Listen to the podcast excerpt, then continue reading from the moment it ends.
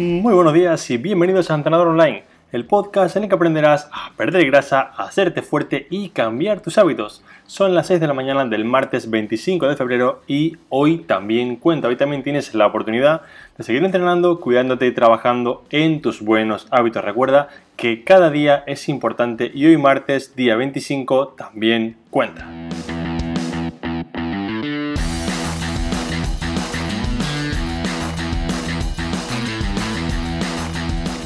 En el capítulo de esta mañana quiero explicarte cómo mejorar la estructura o idea del plato de Harvard para conseguir perder más grasa. Veremos, digamos, de qué va, en qué consiste el plato de Harvard, por qué se crea y cómo puedes tú mejorarlo para conseguir así perder grasa de una manera sencilla, de una manera más simple de la que estás haciendo hasta ahora.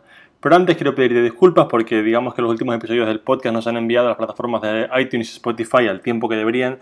De hecho, no sé ni siquiera si este se va a enviar porque he estado el fin de semana cambiando la web y la verdad que ha habido una serie de problemas técnicos. Ya sabéis que yo con la informática soy lo más parecido a una persona que no tiene ni una neurona, es decir, pues hay cosas que no me salen muy bien y por más que he intentado pues hacerlo, incluso pues hablar con el informático y estas cosas, hay apartados que no hemos podido controlar como se esperaba y por eso el podcast quizás no se ha enviado bien a muchos lugares, así que os pido disculpas, espero que a partir de hoy esté todo bien, espero que a partir de hoy este ya se escuche bien, espero que lo puedas escuchar perfectamente, ¿vale? Así que nada, gracias por tu paciencia y vamos ahora con el episodio del día de hoy.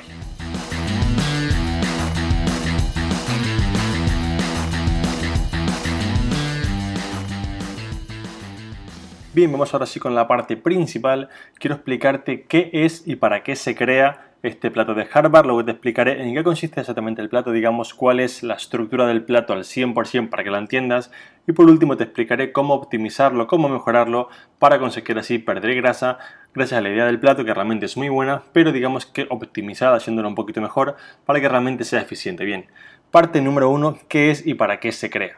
Básicamente es una guía creada por los expertos en nutrición de la Escuela de Salud Pública de Harvard para crear comidas, digamos, saludables y balanceadas o, en cierto modo, estructuradas que tengan un cierto equilibrio en cuanto a la cantidad de un nutriente y del otro. Entonces, la idea es que hay un, esquema de un plato muy gráfico, ¿vale? Para que las personas, pues digamos, ya sea cuando hacen este plato, cuando digamos preparan una merienda o similar, tengan una estructura ideal para poder comer mejor. Entonces el plato se crea como herramienta para combatir la gran epidemia de sobrepeso y obesidad que afecta a tantas personas, para que de un modo sencillo, digamos que sin hacer dietas estrictas, sin estar restringiendo alimentos o similar, con el esquema o ejemplo del plato puedan comer mejor y así perder grasa. Entonces realmente la idea del plato es genial, es muy gráfica, la estructura es maravillosa, la verdad que me parece muy buena, pero tenemos que entender que el plato está enfocado en, digamos, términos o en ámbitos de salud y no de rendimiento o en no, por así decirlo, o no de puesta a punto estética de perder grasa y verte realmente fuerte. Entonces voy a explicarte realmente de qué va el plato, cuál es digamos la estructura o en qué consiste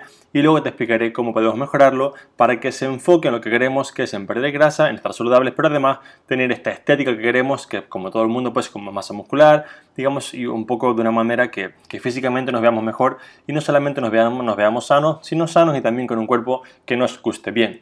La estructura del plato en sí, para que lo veas de un modo un poco más gráfico, imagínate un plato y se divide básicamente en tres fracciones, algunas veces lo verás con tres, otras con cuatro, pero para que se entienda son tres fracciones que están divididas de la siguiente manera. Se recomienda que un cuarto del plato, es decir, digamos pues una de las partes del plato, un cuarto, esté formado por proteína. El otro cuarto esté formado por granos integrales, como por ejemplo avena, arroz, pasta, y la mitad restante por frutas y vegetales. Hay algunas fotos, algunos ejemplos en el que verás, pues, por ejemplo, en la parte de frutas y vegetales, como 70 vegetales, 30 frutas, otra 40, 60. Es decir, no importa tanto esto, importa que entiendas que para ellos lo ideal es que sea un cuarto de proteína, un cuarto de granos integrales y la mitad restante frutas y vegetales. Entonces, además de esto, se recomienda que digamos las fuentes de proteína como de carbohidratos pues, sean de calidad evitar todo el tema de refrescos, Coca-Cola, bebidas azucaradas.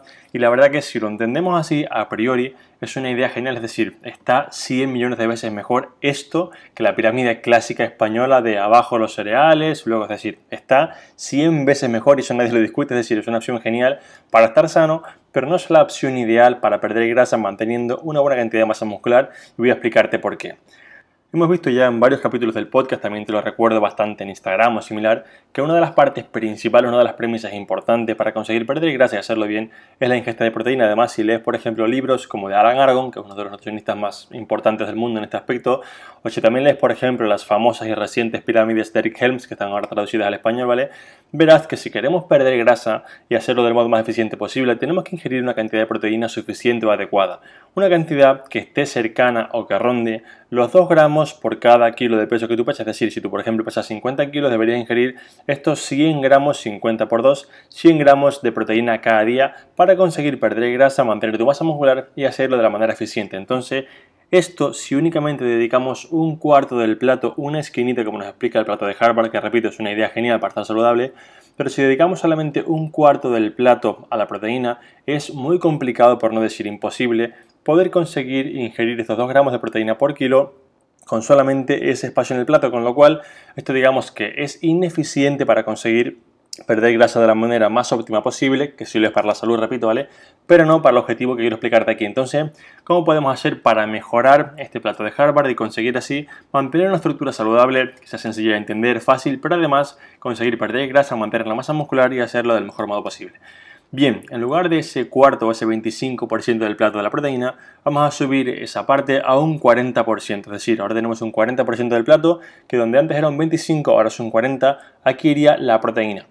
Luego nos quedaría entonces un 60% del plato, que sería lo restante. Entonces aquí tenemos que dividir un 30% vale para la parte de vegetales y frutas y el otro 30% para la parte de carbohidratos. Incluso si quieres, si en tu caso por ejemplo quieres hacer un déficit un poco más acusado, podrías dividirlo en 40 de proteína, 40 frutas y vegetales y por último un 20 de carbohidratos. Es decir, al final lo que importa aquí es que la parte de proteína, la parte digamos que nos va a ayudar a por un, por un lado preservar y mantener la masa muscular y por otra parte mantenernos con ese nivel de saciedad adecuado para no morirnos de hambre, debe ser alta porque solamente con un cuarto, con un 25% es muy muy complicado ingerir la cantidad de proteína adecuada. Así que recuerda en lugar de ese cuarto, ese 25%, súbelo a un 40% y el restante, la otra parte, digamos el 60% que nos queda, puedes dividirlo o bien en 30 y 30 hacia frutas y verduras o carbohidratos o si lo prefieres puedes dividirlo también en un 40-20 40% de frutas y verduras y un 20% de carbohidratos. De este modo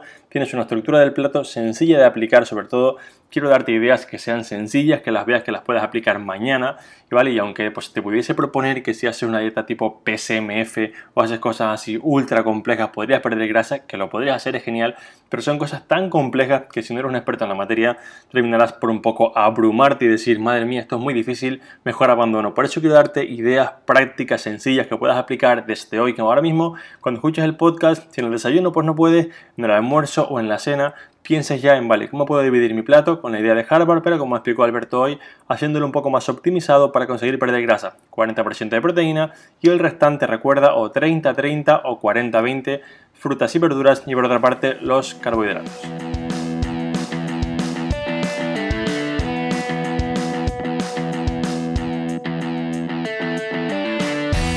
Vamos ahora como cada día con un resumen para que tengas todo mucho más claro y puedas aplicarlo desde hoy. La idea o estructura del plato de Harvard es genial para comer saludable, tener un orden de alimentación, pero no es suficiente, no es lo más óptimo si tu objetivo es perder grasa y mantener la masa muscular para tener un cuerpo pues, tonificado, un cuerpo más estético, más atlético o un cuerpo con una buena cantidad de masa muscular. Recuerda aumentar la proteína del plato hasta un 40% para así poder comer mejor y sobre todo comer mejor para conseguir el objetivo de perder, de perder grasa perdón, y mantenerte mucho más fuerte.